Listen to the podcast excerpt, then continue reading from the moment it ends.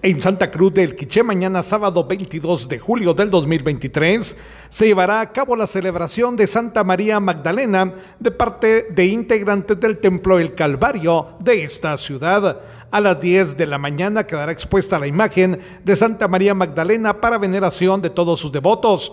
A las 3 de la tarde, concierto de música sacra en el interior del Templo El Calvario en honor a Santa María Magdalena.